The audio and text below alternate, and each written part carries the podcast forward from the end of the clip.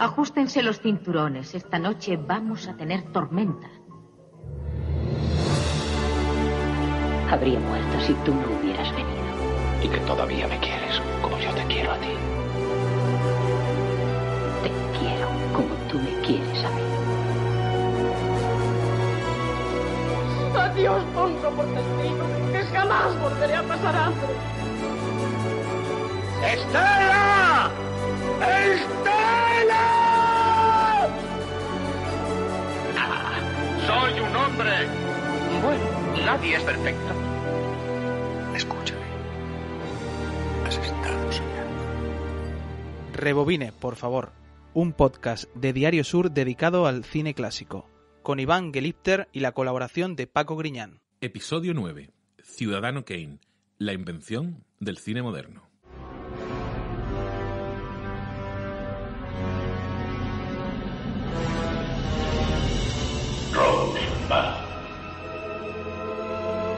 Charles Foster Kane.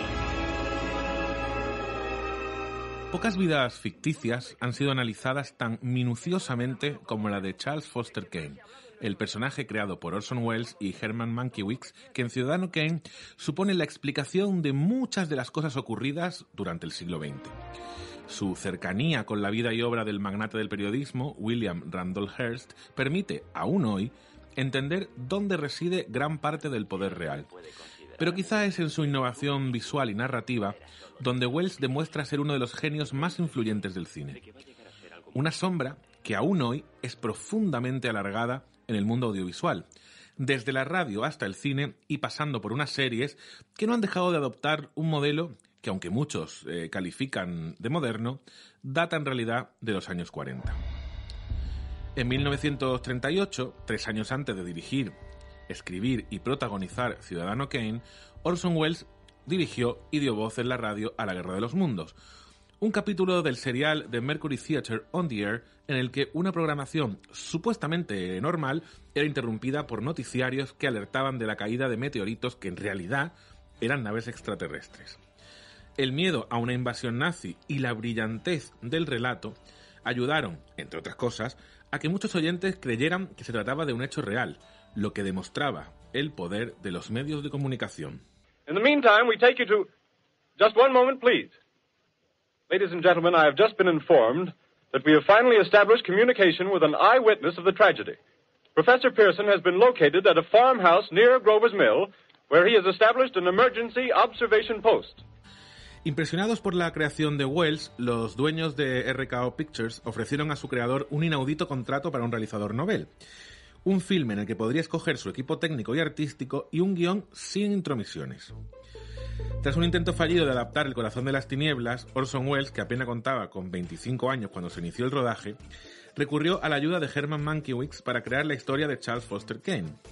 Aunque su paralelismo con la vida de Hearst es más que evidente, incluso se hace referencia al conocido acorazado Maine y el inicio de la Guerra de Cuba de 1898, el personaje tiene otras inspiraciones, entre ellas, por cierto, la propia vida de Wells.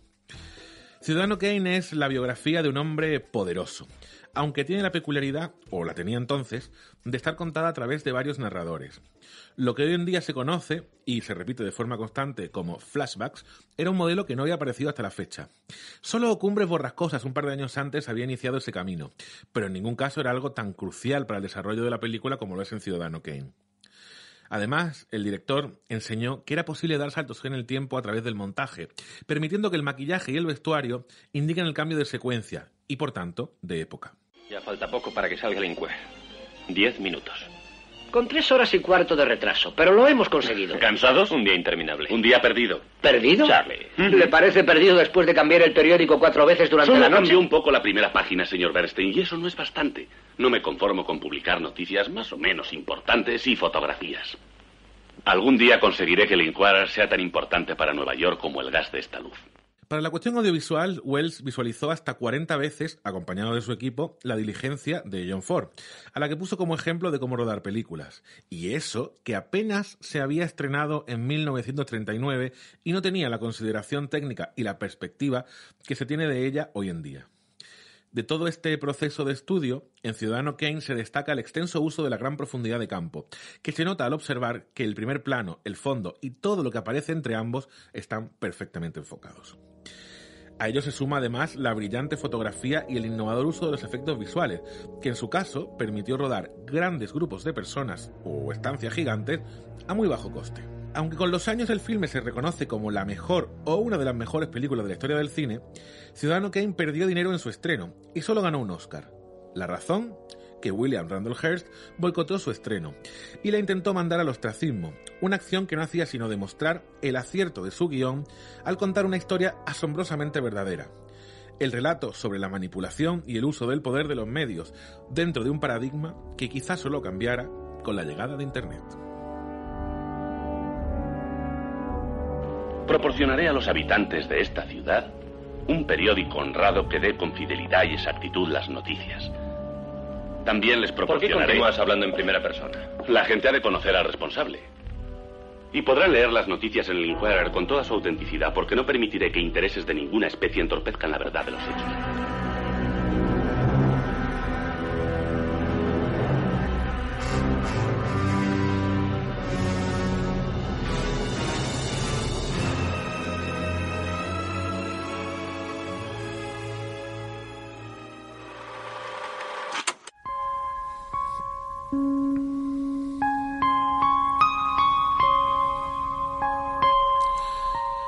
...40 años. 40 años es lo que distancia la música que escuchábamos antes de Ciudadano Kane...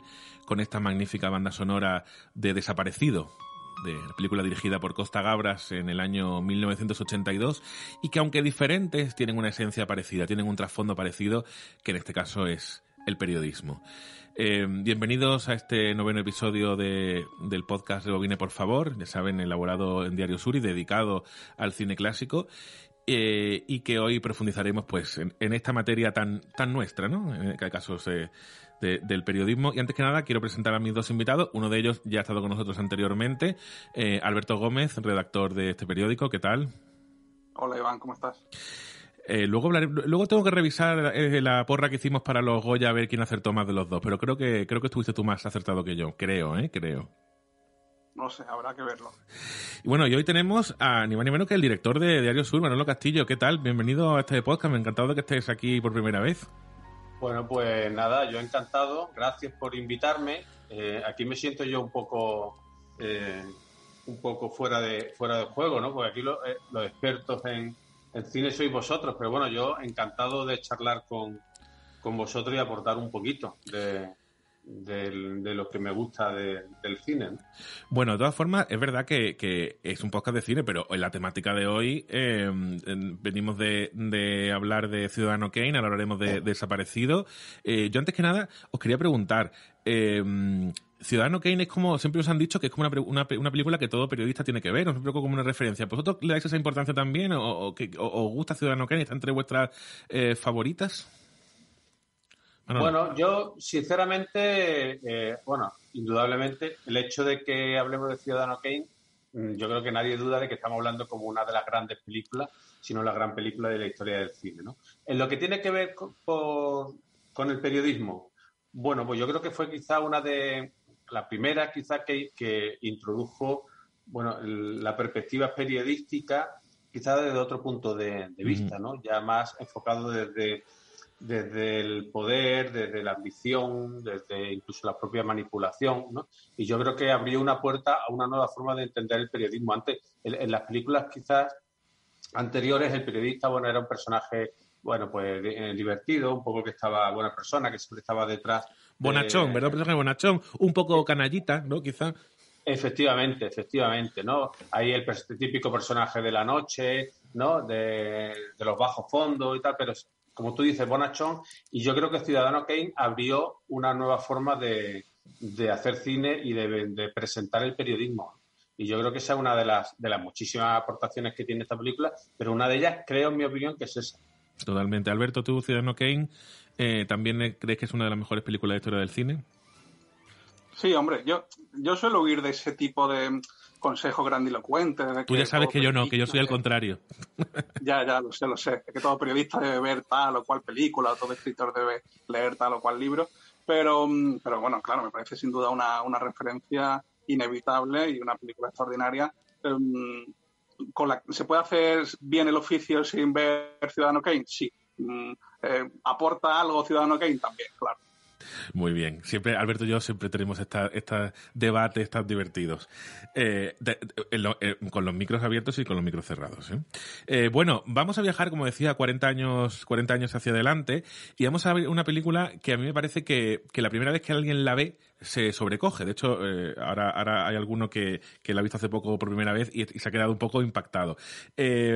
pero es una película Em, dirigida, como decíamos, por, por Costa Gabras, que ganó la Palma de Oro en Cannes, por cierto, exaequo con, con Gilmaz Guney por el, por el camino, y que luego em, ganó el Oscar al mejor guion adaptado. Quizá no ganó nada más porque se enfrentaba a la, me va a decir magnífica, magnífica evidentemente, y muy grande película de, de, de Gandhi, eh, que, que, el año se lo llevó todo, pero que es una película que con el paso de los años eh, no solo se ha convertido en una película de culto, sino que se ha convertido en una película que yo creo que todo el mundo es necesario que, vea para entender muchas de las cosas de, cómo funciona el, mundo en, este, en la última parte del, siglo XX. Eh, la película la ha elegido el invitado, que en este caso, pues decíamos, Manolo, eres tú. te quería preguntar primero, ¿por qué, por qué has elegido Desaparecido?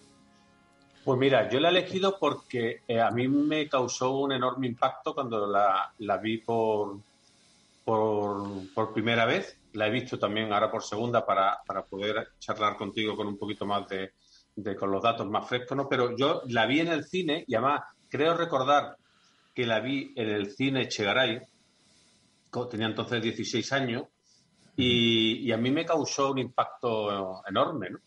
Y, desde entonces siempre la he tenido en el recuerdo, ¿no? y eh, ahí guardada en el cajón ahí del cerebro. Y cuando me comentaste una película para hablar de periodismo, pues primero quise, intenté huir de lo, de lo habitual, ¿no? O de, o las más recientes, ¿no? O la y a mí yo creo que esta, sin ser una película sobre periodismo, porque creo que no lo es, sí tiene, eh, sí navega por el mundo periodístico y desde mi punto de vista con, con bastante interés y además tengo que reconocer lo que una vez vista eh, ayer precisamente, eh, pues creo que es una película muy actual, a pesar de esos 40 años que dice que me dan un poco de vértigo. No, no, 40 años, 40 años, eh, curiosamente, han pasado 40 años entre Ciudadano Kane y el, y el y, desaparecido, y han pasado 40 años entre desaparecido y, hoy en día. Curiosamente. Pues fíjate, nada más hay que echar cuenta, ¿no? Para saber la edad que tengo, pero que yo creo que es muy actual ahora lo podremos ver, ¿no? Y por eso la elegí, porque a mí, yo recuerdo que salí del cine impactado y... Es que con 16 años, Manolo, esa película dura, ¿eh? Con 16 años, ¿eh? Y yo creo que, fíjate que yo recuerdo que eh, yo entré creyendo que era otra cosa, creía que era una película de aventura de un tipo que había desaparecido, ¿no? O sea, yo qué sé, ¿no? Una película de acción, ¿no? Y, me encontré con esta película y yo recuerdo que me causó un gran impacto, ¿no? sobre todo algunas de las escenas y sobre todo en aquella época. Ahora, ahora quizá tenemos más información, aparte que tenemos más edad, tenemos más información, pero nos remontamos al 82 en España y ver esa película sobre un golpe de Estado, lo que se ve en esa película y tal, yo creo que eh, fue un gran impacto, por eso la tengo en la memoria. ¿no? Por eso, en cuanto me pediste eso, me vino desaparecido. A quien le ha impactado también ha sido Alberto. Alberto no la había visto, eh, la vio ayer y me escribió un WhatsApp por la noche y me dijo un WhatsApp que no, no, voy, a, relatar exactamente, pero me, llamó la atención porque es verdad que la película es. Revelalo, revelalo, te puse, me he hinchado de llorar. Me he hinchado de llorar. Esas fueron las palabras textuales de, Alberto. Y luego esta mañana, antes de grabar este podcast, hemos intentado hacer un mini debate y se ha negado a hablar porque decía que quería esperar a decir las cosas cuando estuviéramos aquí, que me parece un acierto por otra parte. Eh, creo que a ti también, también te ha impactado, ¿no? A mí, a mí me, ha, me, ha, me ha gustado mucho, me ha parecido un, un descubrimiento porque yo no la, no la había visto, tampoco había oído hablar de ella y me ha interesado sobre todo la relación entre padre e hijo, aunque casualmente ellos no coinciden nunca en pantalla, no, no hay ninguna escena juntos de ellos, em, pero bueno, la película básicamente trata de eso. Es verdad que está el periodismo ahí como marco, como trasfondo, pero lo que más me ha interesado es esa tensión que se produce entre el, el padre que se acerca al hijo, que empieza a comprenderlo cuando ya es demasiado tarde, y ese, pa y ese hijo que, bueno, que huye de los privilegios em, heredados de su padre para, para, bueno, para construir un mundo mejor según su forma de, entender la vida.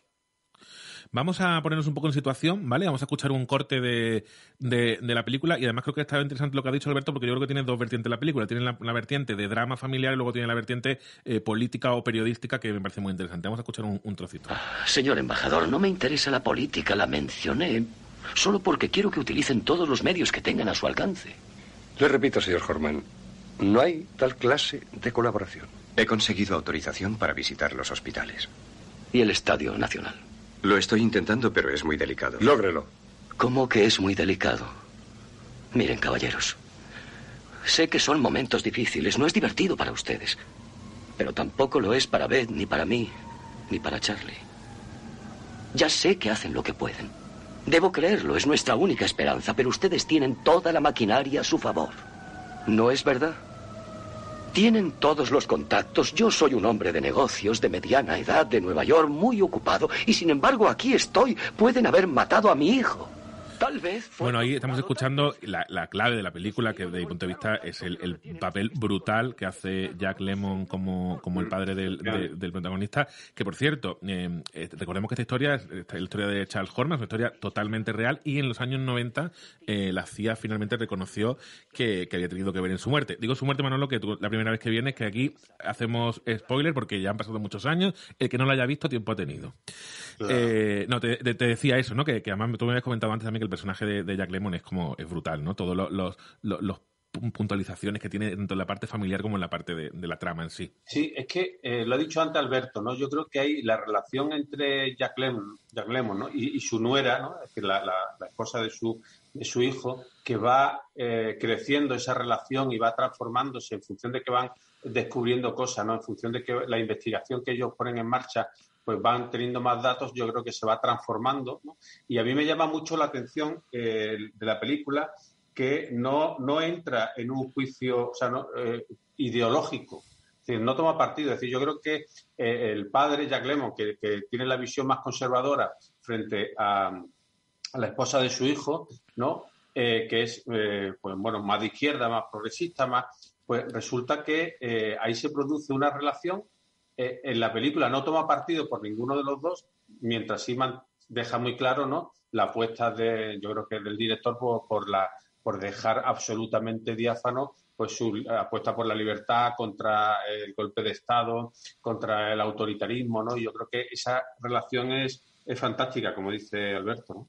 Y además eh, hace un retrato, eh, creo, también de, un momento muy concreto, ¿no? de, los, años 70, eh, de, del intervencionismo americano en, en, Estados Unidos, o sea, perdón, el intervencionismo americano en los países de, América del Sur, ¿no? porque además hay que recordar una cosa, decimos que es Chile, pero en ningún momento de la película se menciona la palabra Chile, ni se menciona nada que intente un poco, ¿no? Porque esa manera de, medio, de medio ocultarlo. Pero ahí precisamente, Manolo, tú decías antes que es una película que sirve mucho para entender el día de, el, o sea, el momento actual. Y quería un poco eh, profundizar en eso. ¿Por qué, ¿Por qué crees que es tan actual? Pues mira, hay una frase de la película que a mí me, se me, quedó muy, grabada ahora, ¿no? En esta segunda vez que la, que la he visto, es cuando cuando ella, ¿no? o sea, Beth Horman, ¿no? que es la, esposa del desaparecido, pues dice, el padre, o sea, eh, Jack, Lemmon le pregunta, ¿pero por qué habéis venido aquí? ¿Por qué dejaste Estados Unidos y venido aquí? Dice, porque nosotros queríamos ver la vida, pero no queríamos verla a través de los ojos del New York Times. Es decir, eh, la película, eh, de una muy de pasada, porque la película es que todos los gestos, todos los diálogos, todas las imágenes ¿no? tienen su significado. A mí me, entusiasma, entre otras cosas, por eso. ¿no? Y yo creo que lo que esa relación de que es muy actual es, bueno, pues eh, eh, la, diferencia entre la, opinión pública y la opinión publicada, eh, el papel de los grandes medios de, comunicación, la dificultad de medios pequeños para, hacerse escuchar frente al poder, ¿no? La, relación también, pues ahí hay una, hay una, hay un, el papel, hay una una periodista, una, freelance, ¿no? Que no se sabe muy bien si es periodista o qué es lo que es, ¿no? O si tiene alguna relación con, con, el poder, bien con, la policía chilena o incluso con Estados Unidos, la relación de la prensa con el poder. Es decir, hay una serie de, de, relaciones ahí que yo creo que son muy, muy actuales, ¿no? a pesar de que, como hemos dicho, han pasado 40 años. ¿no? Y yo creo que eso, la, la, manipulación, el poder de la burocracia, ¿no? La falta de transparencia, la falta de información, cómo eh, Jack Lemmon se topa con, ese muro infranqueable de la embajada ¿no? y del consulado de Estados Unidos. Es terrible esa burocracia, ¿eh? Que empieza Exactamente, ¿no? Y todo eso yo creo que es muy actual porque a mí me da la sensación de que hay muchos países en el mundo en el que se vive actualmente la misma situación 40 años después. Alberto, ¿tú también lo ves así? Además de eso, es que eh, yo vuelvo, insisto, vuelvo a lo mismo, pero um, al final aborda el que para mí es el gran tema, que es la familia. no hay nada de más actualidad que, que la familia. Y, me parece muy interesante, insisto, ese viaje que hacen todos los personajes, ese desde la desconfianza que tienen eh, suegro y nuera en un primer momento y cómo eso se va mm, convirtiendo en algo parecido a la complicidad cuando van, eh, bueno, cuando intentan averiguar el paradero de, Charlie y finalmente descubren eh, que fue ejecutado. Me has dicho que podemos hacer spoilers. Sí, sí, se puede, se puede. Um, y bueno, a mí me parece. Incluso, Alberto, te, preguntaría, ¿no crees incluso que hay una especie de, hasta de, una especie de culpabilización de Jack Lemmon a, la, a, a Spacek, a, la novia, por, por, estar allí, ¿no? Hay como una especie de culpabilización incluso, ¿no? De, por tu culpa. Hay una frase que ahora no recuerdo bien, eh, que es de ella, de, de Beth, em, sobre la culpa, ¿no? Que era algo así como que la culpa eh, podía ser un, un castigo, pero no un... Bueno, no, no, lo recuerdo bien ahora, pero sí hace una reflexión sobre la culpa. Eh, también la culpa del padre, o sea, cómo el padre se siente culpable por no haber podido descifrar a su hijo, por no haberlo entendido. Mm, eh, cuando Manolo decía antes que em, la película no se posicionaba, em, es que, claro, por encima de la ideología al final está la relación entre padre e hijo. Están en, momentos eh, ideológicos, probablemente éticos y estéticos antagónicos, pero... Pero, os, hago, una pregunta a los dos. lo que sobrevuela es, eh, bueno, pues esa relación, ese amor. Y, a mí, ya te digo, me parece espléndido ese viaje, me parece extraordinaria también la banda sonora de Evangelis mm, y la interpretación de Jan Lemon, es que, no sé... ¿Y, no creéis, ¿Y no creéis que el padre también hace un viaje en parte un poco ideológico también, es decir, que el padre mm, veía con mucho escepticismo. Yo no estoy, de acuerdo con eso. Yo no estoy de acuerdo con eso. Fíjate que estamos tentados y, el director mm, un poco juega con esa posibilidad a pensar que de repente el padre se convierte de un señor capitalista a alguien con uno quizá no tanto quizá no tanto. casi comunista pero pero no no yo creo que, que no que lo único que le pasa al padre es que descubre que su hijo ha desaparecido y que ha muerto y, y, eso está por encima de cualquier ideología. de hecho, no me importa la política. Pero Alberto, eso lo dice, eso lo dice el primer día, en la primera reunión que tiene, en el, diálogo, que la escena que hemos, hemos podido escuchar, él es como muy, mm, está muy sometido ¿no? al poder de la administración, a la embajada, y ese, ese respeto que él le tenía a la propia administración estadounidense se va, se va transformando hasta el punto de que al final acaba denunciando a la administración de Estados Unidos. ¿no? Es decir, yo creo que el padre, no tanto ideológico, pero quizás si hace un viaje, mm, eh, mm, digamos, en cuanto a la percepción que él tenía del mundo, del poder, de la administración, del papel de pues Estados Unidos. Se lleva un desengaño, yo creo, importante. Sí, ahí está la clave. A su, administración y con respecto a su embajada y el papel que jugó no solo en la muerte de su hijo, sino en la muerte de tantas miles de personas. A mí, de hecho, ayer la película me recordaba mucho Em, yo que tengo, si me lo permite, una formación un poco más poética, a, a Nicanor Parra, a las canciones incluso de Violeta Parra, aunque ella se suicidó antes, a todo ese Chile un poco mm, convulso y, sometido a, la dictadura de Pinochet. Y mm, sí, sí, yo, vamos, a mí, yo te digo, me, emocionó mucho la película. Pero hay una cosa, Iván, que a mí me gustaría destacar, y es que hoy, eh, gracias a las redes sociales y a todo esto, ¿no? Bueno, a todo lo que ya sabemos, el mundo digital, eh, nada nos sorprende, ¿no? Pero eh, la imagen del Estadio Nacional de Chile con, con los muertos, ¿no? Con mm. cientos, yo diría que miles de, jóvenes, ¿no?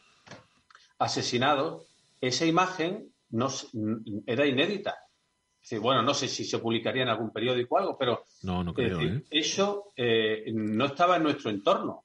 eso no salía en los periódicos, no había internet, no había redes sociales sociales. Entonces, esa imagen en la que ellos entran en el estadio, que además se hace esperar durante la película porque al principio no podían, ellos intentan entrar y cuando entran y se ve esa imagen, yo o sea, os aseguro que esa imagen en el 82 era una, una imagen muy simbólica, o sea, absolutamente dura y simbólica, ¿no? Ese que hoy tiene pues, mucho poder. diciendo, bueno, hoy estamos, y perdonadme la expresión, y quizá un punto de frivolidad, hoy estamos a punto de ver imágenes parecidas en conflictos bélicos ¿no? que hay eh, por el mundo. ¿no? Eh, eh, lo mismo en Afganistán, eh, Mm. en Kosovo, en, en un montón de... Pero eso en el 82 era, yo creo que fue una- un ejercicio de valentía de Costa Gabras, que además yo creo que no utiliza, yo creo que además se lo he leído también por algún sitio, en el que dice que no quiso poner el nombre de, de Chile ni de Pinochet precisamente para, para preservar la película, ¿no? Para que fuese más difícil, pues bueno, pues su,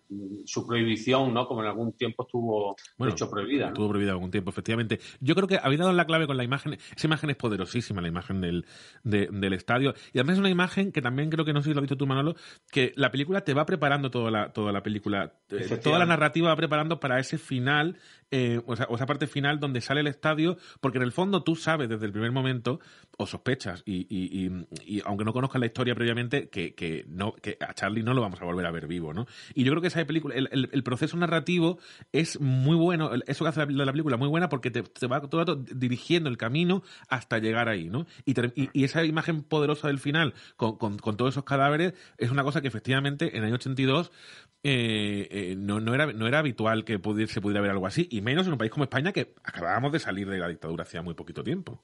Acordaros que eh, en España, pocos años antes, digamos, la, eh, eh, viviendo no una situación similar ni mucho menos, pero sí una situación de dictadura, ¿no? En la que, y, y yo creo recordar o creo que en Chile se veía, bueno, pues se veía de otra forma, no se veía como, como lo que la película muestra, ¿no? Y entonces, y para mí esa imagen es absolutamente mm, impactante, ¿no? Bueno. y, y si nos retrotraemos al 82, aún más, ¿no? Es que una gran, una gran, una de las grandes bazas con las que jugaban la dictadura, hablo de, en el caso de la chilena, hablo también de la argentina, que conozco bastante la, historia, es que precisamente eh, de cara al mundo eh, no, no, tenía, no, no había una sensación de que el mundo conociera lo que realmente estaba ocurriendo, ¿no? En Argentina, en, una dictadura de seis años, hubo, hay todavía 30.000 desaparecidos, ¿no? Una cosa que en ese momento, ahora lo sabemos, pero en ese momento nos pareció llamativo. Y en el año 82 es que era plena dictadura de Pinochet, es que no es que era una cosa que ya había ocurrido, ¿no? Que, sino que era una cosa que, que estaba ocurriendo. Vamos a escuchar un, trozo de otro trozo de la película que a mí me parece un trozo mm, que interpretativamente, eh, vamos, mm, yo le hubiera dado todos los premios a Jack Lemmon solamente por estos dos minutitos. Tengo un amigo con el que juego al golf. No le identificaré, pero le diré que trabaja para una embajada de habla inglesa. Y conoce a alguien que tiene buenos contactos con los militares de aquí. Cree que su hijo fue ejecutado en el Estadio Nacional el 19 de septiembre. De eso hace casi un mes. Sí. ¿Podría hablar con su amigo o con su contacto? No, me temo que no. Son momentos muy peligrosos. Iré donde sea, como sea. Pueden atarme las manos, taparme los Lo ojos, siento. pueden. Yo lo siento, pero no puedo. Ni siquiera sé si tenía que habérselo dicho. Es una tragedia terrible, terrible. Solo deme un nombre. Por favor. Solo. Bueno, está bien, comprendo. Gracias por decírmelo.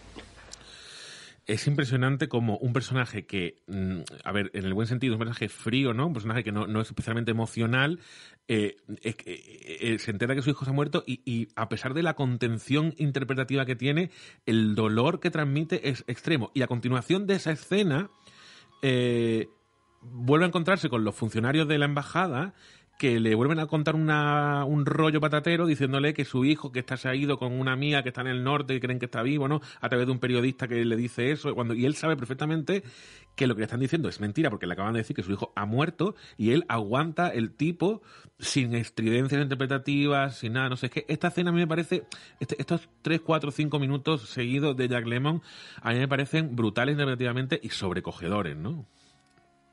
De hecho, él al principio se muestra más de parte de la embajada que de la propia nuera. Le, le anima a que dé los nombres de los amigos de Charlie, eh, un poco mm, la cuestiona sobre todo lo que ha pasado en las dos semanas en, en las que él no había estado allí mm, después de la desaparición y, y- y cómo esa torre de, confianza se va desmenuzando poco a poco durante toda la película y hasta, hasta que al final explota en ese desengaño absoluto que ya deriva en la, denuncia, bueno, todo lo que ya no se ve mm, porque es posterior a la, a la película, a lo que narra la película, em, es también una, una, algo muy, un material muy potente desde mi punto de vista. Sí, y sobre todo, y, ahora la hemos, escuchado, hemos escuchado el audio, ¿no? Pero eh, la propia escena tiene todavía más poder, ¿no? Porque eh, la, eh, ese funcionario, ¿no? Que le da la noticia, ¿no? Yo creo que también es una escena en la que, bueno, casi lo dice antes de haberlo dicho, ¿no? Por, por su, digamos, por su lenguaje corporal. Y yo creo que esas escenas son, mm, son, como tú dices, fantásticas, ¿no? Y a mí hay otro tema, no sé si te estoy un poco cambiando el paso. No, no, no, adelante, adelante. Pero hay una cosa que a mí me ha llamado mucho la atención y es también, eh, no, no lo sé, porque claro, no estoy en la cabeza de Costa Grava, del director, pero a mí me da la impresión que hay también cierta denuncia de, eh, del machismo, que en aquella época, bueno, pues no estaba, eh, digamos, tan presente como ahora, pero sí hay muchos detalles y muchas escenas en las que se pone en evidencia el trato que se le daba a, la mujer, ¿no? Eh, hay un cacheo, por ejemplo, a una amiga de, de, Charlie. ¿no? ahí, le cortan los pantalones, ¿no? Porque detienen a dos mujeres por llevar pantalón y no llevar no llevar falda, el papel que el propio Jack Lemon ¿no? Eh, le otorga a su nuera y que poco a poco eh, ¿no? pues se va recomponiendo. Yo creo que hay también una... Eh, se, puede, se puede ver ¿no? la situación de la mujer en aquella, en aquella época y en esa dictadura y, y en esa sociedad entonces, ya no solo en Chile, sino todos los países. Bueno, es que además eh, yo creo que hemos hablado mucho de, Jack Lemmon, pero el papel que juega Sissy Spacek en, ese, en, en, la película también es muy bueno, porque también es una actriz ideal quizá para este papel, que suele, suele tener la contención. Es una lástima porque los dos se enfrentaron ese año, ni más ni menos que a Meryl Streep, por la, que ganó por la decisión de Sophie, eh, y, a, y, a, y a Ben Kingsley por Gandhi, ¿no? Quizá en otro año ellos dos hubieran llevado todos los premios, porque desde luego... Pero, fíjate, Iván, que además los otros candidatos eran Dustin Hoffman, Paul Newman y Peter Otto. O sea, que fíjate, ¿no? Ni más ni menos. Que ni más ni menos, efectivamente, ¿no? O sea, que que ahora muchas veces nos encontramos con esa con esta con estos eh, nominados a los Oscars que la mitad de la gente no ni, ni, ni los conoce. Eh, eh de luego eh, eh, qué, qué, época qué época dorada no en este caso cuando uno dice la, todo tiempo pasado fue mejor pues mira en el cine yo a veces tengo que reconocer que, que todo tiempo pasado quizás sí sí que fue mejor. Ah, Manolo hablaba precisamente de tampoco hace falta ponerse nostálgico tan nostálgico. Bueno Alberto sabes que esto es un podcast de cine clásico en general no entonces hombre tengo que tengo que barrer un poquito para casa. Hablabais precisamente de, de Costa Gabras y de que Costa Gabras es un es un denunciante profesional en el, buen sentido de la palabra, ¿no? Que en todas sus películas. De hecho, la última es una película que se llama Adults in the Room, que es una película que habla sobre todo el proceso de elección de Varoufakis como ministro de Finanzas, de Finanzas griego y su posterior dimisión. Pero volviendo al tema un poco del periodismo como tal, y yo quería hacer aquí un, no, porque yo creo que es algo que a lo mejor los oyentes que no sean periodistas se lo preguntarán. Eh, es más difícil, es decir, eh, puede parecer que hoy en día es mucho más fácil ser periodista de lo que era entonces, pero ¿realmente creéis que es mucho más fácil ser periodista ahora de lo que se era en los años 80 o, no es tan así? Yo, fíjate, a mí el, cuerpo me pide contestar que yo creo que es igual de difícil que antes. Es decir, que eh, lo, lo que ocurre es que a lo mejor trabajamos con diferentes medios, pero la falta de transparencia, la falta de información, la manipulación que hay incluso de la propia información, el poder de los estados. O sea, eh, tú ten en cuenta que muchos de los periodistas que van a conflictos bélicos hoy eh, van empotrados, como esa palabra que a mí me gusta tampoco, van empotrados, en, por ejemplo, con el ejército español o con, las tropas americanas, con las tropas españolas, con las tropas de la ONU. Es decir, y yo creo que es muy difícil. Precisamente esta película lo que que no hace mucha, mucho hincapié precisamente en el papel de, de, periodista de Charlie, pero sí era un tipo que estaba permanentemente preguntando, que le advierten en determinadas ocasiones que pregunta demasiado, que le pregunta a la gente equivocada, y él era un tipo que no solo estaba permanentemente eh, eh, preguntando y recogiendo datos, recabando datos, que tenía mucha curiosidad, que lo iba apuntando todo. Yo creo que es una demostración de que el periodismo no ha cambiado mucho, que se encuentra con los mismos problemas, aunque la tecnología sea diferente, y yo creo que al final eh, podríamos, mm, desde, nuestra, desde esta parte, ¿no? desde, desde nuestro oficio, podríamos hacer un alegato de que es una reivindicación de, ese, de ese oficio, de que eso va en, va en el ADN, ¿no? que ya mm, da igual para el medio que escriba, porque él escribía para un medio muy humilde, un medio de izquierda, muy, que incluso ni le pagaban casi, ¿no? Pues que, eh, sin embargo, él da casi, la, no, casi no, da la vida eh, por, por, hacer su, su, labor, por tener ese estilo de vida. Y yo creo que no hay mucha diferencia. No sé qué pensaréis vosotros, pero yo creo que no hay tanta diferencia. ¿Tú cómo lo ves, Alberto? Yo creo que al final la condena de, de Charlie es, es, esa, ¿no? Es preguntar, es anotar, dejarlo todo anotado, que también se lo reprochan al principio de la película. Bueno, yo no sé cómo era ser periodista en los 80, pero mm, bueno, ahora está trufado de presiones, eh, imagino que, mm, que, igual que entonces, y eh, y, diferentes también, ¿no? Entiendo, porque, porque el contexto, los medios son, son distintos, pero mm, bueno, yo creo que presiones eh, hay, siempre ha habido y siempre habrá, y, forma parte al final del, del, oficio, pues saber encajarlas, saber, em, eh, saber seguir, continuar con ellas y... Mm. hay, que, hay, que, recordar que cada año mueren... Que lo menos posible. Hay que recordar que cada año siguen muriendo decenas de periodistas en todo el mundo en, los diferentes conflictos. Y además venimos de un caso, mira, precisamente yo pensaba y decía, hombre, pero lo que le pasó a este hombre hoy en día sería muy difícil, sobre todo con la intervención de Estados Unidos. pero no, el caso de Khashoggi, por ejemplo, es un caso muy reciente, que ha ocurrido en una embajada. Eh, eh. Pero fíjate que hay una escena, eh, Iván, en la que Charlie, con un periódico encima de la mesa, dice, se pregunta, pero bueno, ¿por qué no se dice nada de lo que pasó en eh, donde era en una ciudad en la que la había En Viña del Mar. En Viña del Mar, exactamente. Dice, ¿por qué no hay nada en los periódicos de lo que ha pasado en Viña del Mar? Se lo pregunta, ¿no? Y yo creo que esa pregunta tiene mucha intención, es decir, a ver, ¿qué estaba contando, qué estaban contando los periódicos eh, de lo que estaba pasando en Chile?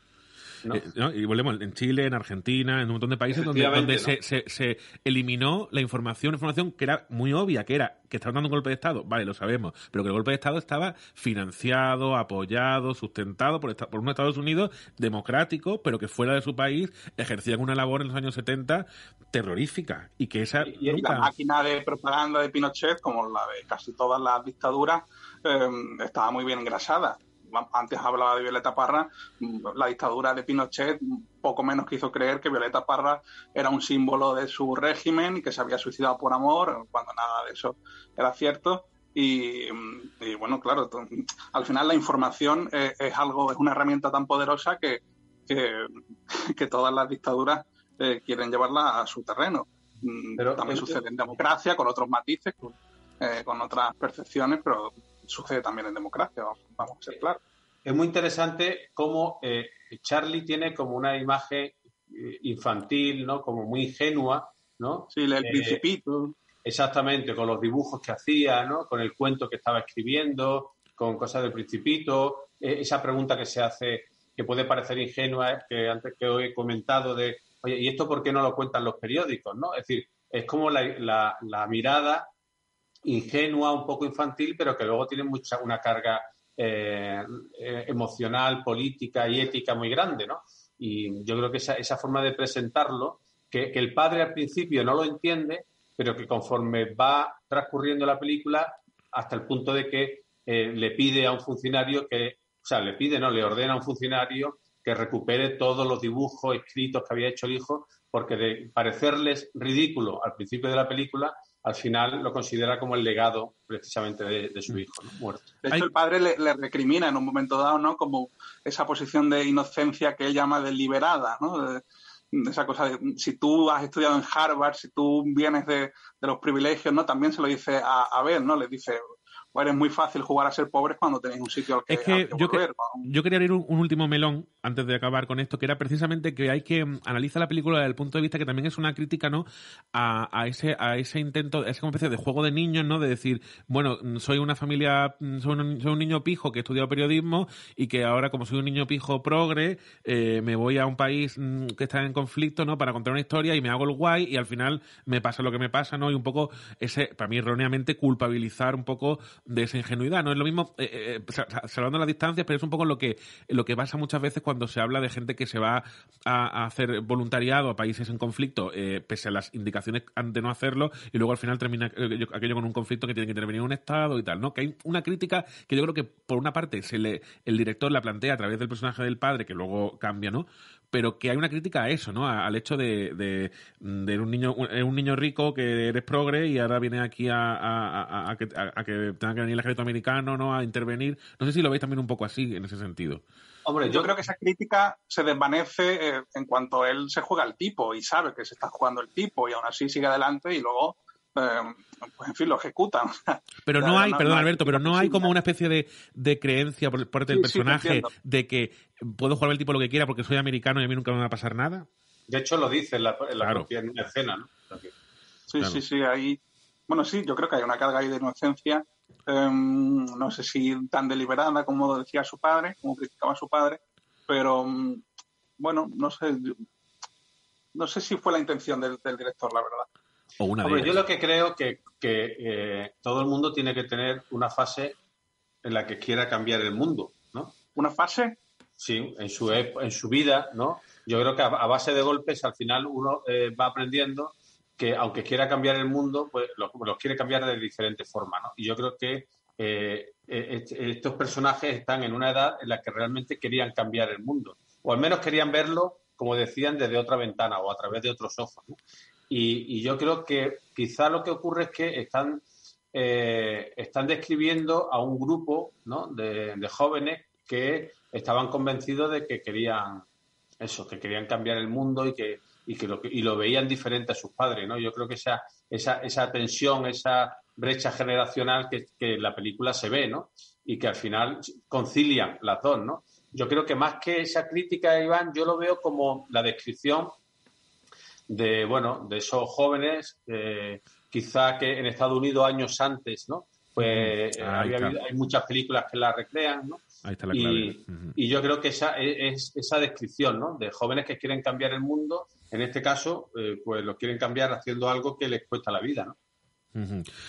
Eh, yo creo que, que, la película precisamente lo que tiene es esto, ¿no? Que, que, mm, de una película que cuenta la historia de una persona que desaparece y muere, eh, hemos estado desgranando tanto la parte familiar, la parte periodística, la parte social, ¿no? La parte histórica que tiene la película. Yo creo que ahí está la clave. Yo quería terminar con una reflexión mm, propia y es que yo creo que al final las grandes películas de la historia del cine tienen que tener dos elementos muy importantes. Uno de ellos, e, es mi opinión, ¿eh? uno de ellos es que el contexto que le rodea tiene que ser un contexto interesante para el, para el que ve la película y, y, muy bien descrito, ¿no? Y, y, luego eso tiene que venir acompañado de una historia íntima aunque la película sea algo grandioso, ¿no? Que cuente, mm, eh, por ejemplo, uno de los casos más evidentes a lo mejor es, por ejemplo, Lo que el viento se llevó, que cuenta una historia, cuenta el fin de una época de vivir en Estados Unidos, ¿no? De, del fin de la, de la, de la esclavitud y de, y de la guerra de, secesión, pero también cuenta una historia muy íntima de una, de una, de una familia, ¿no? Y yo creo que ahí está la clave. Y esta película tiene eso, tiene un contexto poderosísimo, un contexto con esa imagen, como decíais antes, eh, eh, maravillosa de, y poderosa de la, de la, del estadio y al mismo tiempo tiene una relación intimísima entre un personaje que ya no está, eh, su novia y el padre, ¿no? Y creo que ahí es donde las películas pasan de ser películas buenas a ser películas maravillosas. No sé si quieres hacer aquí, además muchas veces decimos que, la verdad está en los detalles, ¿no? Eso que llaman intuición cuando alguien nos cuenta algo, em, tú sabes que alguien te está contando la verdad cuando repara en un detalle que, sería imposible inventar. y, y la película creo que, tiene de bueno eso, que baja al barro de, los detalles, de las emociones, de, lo, mm, de la culpa, de la presión, de, en fin, de, esa tensión de la que hablábamos entre, entre padre e hijo, que luego se traslada también a la nuera. Y, eso al final lo convierte en una película o le, le, aporta una dosis de autenticidad, más allá de que esté basada en hechos reales, eh, que a mí me resulta emocionante. Sí, además, eh, curiosamente, es una película muy impactante, pero no es una película violenta, ¿no? Que, es decir, no, no necesita el director eh, mostrarte nada violento porque eh, la propia situación lo es, ¿no? Es decir, eh, y no se recrea la visita al, al Estadio Nacional, no se recrea en el detalle, ¿no? de hecho, yo tengo la sensación con esa escena del, del estadio que es tan potente de que el director la rueda casi como si no tuviera alternativa, o sea, como no, puedo, no puedo hacer otra cosa, ¿no? Pero la rueda porque no, no, porque no se puede tampoco mm, cerrar los ojos y dejar que algo no exista, pero no, efectivamente no se recrea para nada, me parece em, de una elegancia, de una, no sé, está, está muy, bien rodada y, yo creo que es otro de los aciertos de, de Gabras en esta, en esta película. Bueno, pues eh, los, todos aquellos que quieran ver la película la tienen, además de en Blu-ray, que yo siempre, ya sabéis que soy muy de comprar Blu-ray y DVD, pero bueno, entiendo que el que no quiera hacerlo, la puede ver en, en Filming, que está para, para suscriptores de Filming. Oye, os voy a hacer una pregunta. Eh, no sé si ya para terminar, que estamos de, actualidad esta semana, eh, la semana que viene se entregaron los premios Oscar. ¿Habéis visto alguna de las películas? Yo os voy a hacer dos recomendaciones. Tenéis que ver Nomadland y tenéis que ver Otra Ronda. Dos películas maravillosas. No sé si, si habéis visto alguna de ellas, si queréis no, recomendar he hablado muy bien de otra ronda, pero no, no las he visto. Bueno, otra ronda, os digo una cosa. Lo suyo, y esto es una recomendación general ¿eh? a todo el mundo, ¿eh? Otra ronda es para verla un viernes por la tarde, que no trabajéis luego, ¿eh? y luego ir a tomar unas copas, porque la, la principal mm, sensación que vais a tener después de ver otra ronda es que tenéis una, ir a tomar una copa de vino o, o, o un gin tonic. No, no, no es algo que no cueste tampoco. Por eso. No creo que sea muy difícil. No, no, no, pero es que te da unas ganas que no veas. Eh, en el buen sentido, ¿eh? con moderación. Bueno, eh, Alberto, muchas gracias eh, por, por, por, volver a estar aquí. Hoy ha sido, hoy, hoy, hoy, has tenido que mojarte menos a la hora de vaticinar, pero, pero me alegro de que te haya servido para, para haber desaparecido, que, que a mí me parece, me parece que, que, es una experiencia que todo el mundo tiene, tiene que tener. Sí, sí, yo, yo os, os agradezco la oportunidad porque ya te digo, no la conocía y me ha parecido un descubrimiento. Bueno, Manolo, yo me, yo me alegro de que después de, poquitos años que han pasado desde que se estrenó hasta ahora, eh, la hayas podido volver a, disfrutar y además imagino que con otros ojos, claro. Absolutamente, ¿no? Y, pero, pero el impacto ha sido el mismo, ¿eh? Yo creo que incluso fue mayor antes, pero ha sido una suerte. Mira, eh, gracias a ti y a tu podcast, pues me he reencontrado con una película que la tenía ahí en el cerebro bien guardada, ¿no? En el cajón de, las cosas pues importantes. A ver si es que no has perdido tanta inocencia entonces.